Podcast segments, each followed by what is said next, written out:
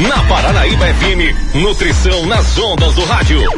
Um projeto de extensão da Universidade Federal de Viçosa, campus de Rio Paranaíba, visa aproximar a universidade da população.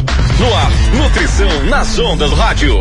Bom dia, ouvintes da Rádio Paranaíba FM. Meu nome é Lucas. Bom dia, galera. Meu nome é Bianca e está no ar mais um programa do projeto Nutrição nas Ondas do Rádio. E o tema do programa de hoje é Alimentos Integrais. Bom, pessoal, falar de alimentos integrais é falar de fibra. Mas será que todo alimento integral possui um bom conteúdo de fibras?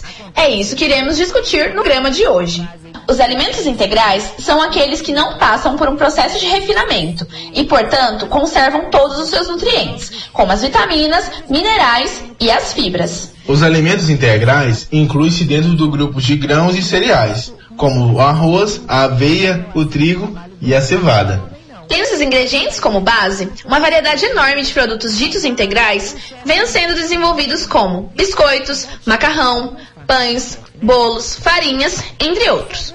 Porém, não há uma regulamentação padrão que nos ajude a identificar um alimento integral industrializado pela sua composição, pois diversos alimentos possuem a denominação de integral e ainda assim, na sua lista de ingredientes, são utilizadas farinhas de trigo reconstituídas, que nada mais é do que a farinha de trigo tradicional refinada, acrescida de farelo de trigo. O farelo de trigo possui uma boa quantidade de fibras, porém, quando passa pelo processo de refinamento, muitos nutrientes são perdidos, inclusive a fibra. Portanto, não poderiam receber a denominação de alimento integral. É o que acontece com muitos pães vendidos como integrais. Dessa forma, mais uma vez, ressaltamos a importância da leitura dos rótulos, em especial da lista de ingredientes e da tabela nutricional. Prefira sempre os alimentos in natura, como as hortaliças folhosas, sementes de linhaça, chia, frutas como a laranja, maçã com casca, entre outros. E assim você não precisa ter dúvidas sobre o seu conteúdo nutricional. Podemos dizer que o arroz integral é uma exceção à regra dos alimentos que são integrais e que também são embalados, pois este é um grão que é colhido e quando ele vai para a indústria, sua casca é retirada. Porém, a película ela é mantida e nessa há uma boa concentração de fibras alimentares e também minerais.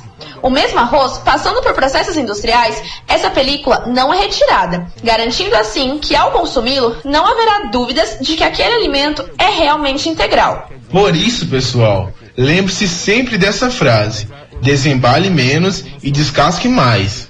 Quanto menos os produtos industrializados estiverem presentes na sua alimentação e maior for a participação dos alimentos in natura, mais saudável será o seu plano alimentar. Em diversos momentos, enaltecemos os inúmeros benefícios que as fibras podem nos fornecer, e são elas que fazem dos alimentos integrais uma boa opção para os diabéticos, pois, como já apresentamos nos programas anteriores, as fibras solúveis retardam a absorção da glicose e do colesterol, isso é importantíssimo para a população em geral e principalmente para aqueles que possuem diabetes e dislipidemia.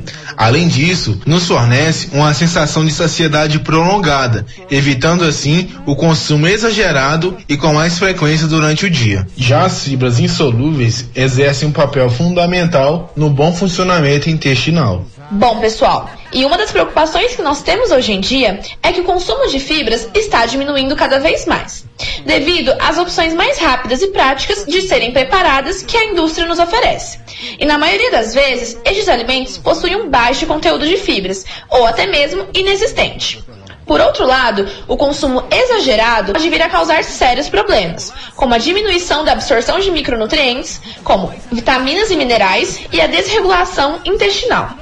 O consumo de fibras auxilia na prevenção de doenças cardiovasculares, além de ser uma grande aliada na alimentação de portadores de diabetes e de obesos, visto que, aumentar o consumo de alimentos integrais, como por exemplo os pães, arroz, biscoitos e farinhas, entre outros produtos, esses indivíduos terão uma grande sensação de saciedade prolongada, como também já foi dito anteriormente. Bom, pessoal, agora nós iremos deixar uma receita muito saborosa e saudável, que é uma farofa de folhas e talos. Os ingredientes que vocês irão utilizar são duas colheres de sopa de azeite de oliva, uma cebola pequena picada, um dente de alho picado, folhas e talos de verduras bem lavados e picados, uma xícara e meia de farinha de mandioca atada, sal e pimenta do reino a gosto. E vocês irão preparar essa receita da seguinte forma: primeiro, aqueça uma frigideira funda, coloque o azeite de oliva e refogue a cebola.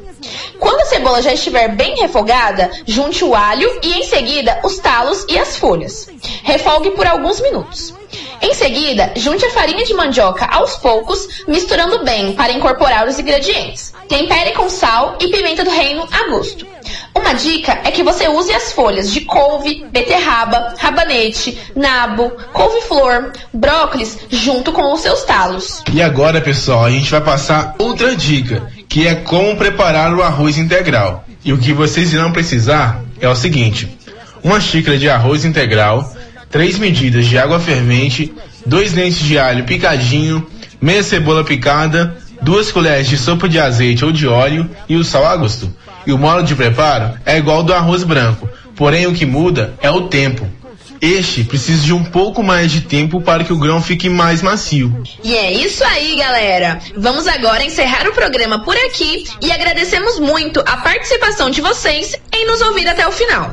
Pedimos mais uma vez que mandem as suas dúvidas no número da rádio ou no nosso direct no Instagram, que é Nutrição nas Ondas do Rádio. No mais, galera, tenham todos um bom dia e até o próximo programa. Você ouviu na Paranaíba FM Nutrição nas ondas do rádio.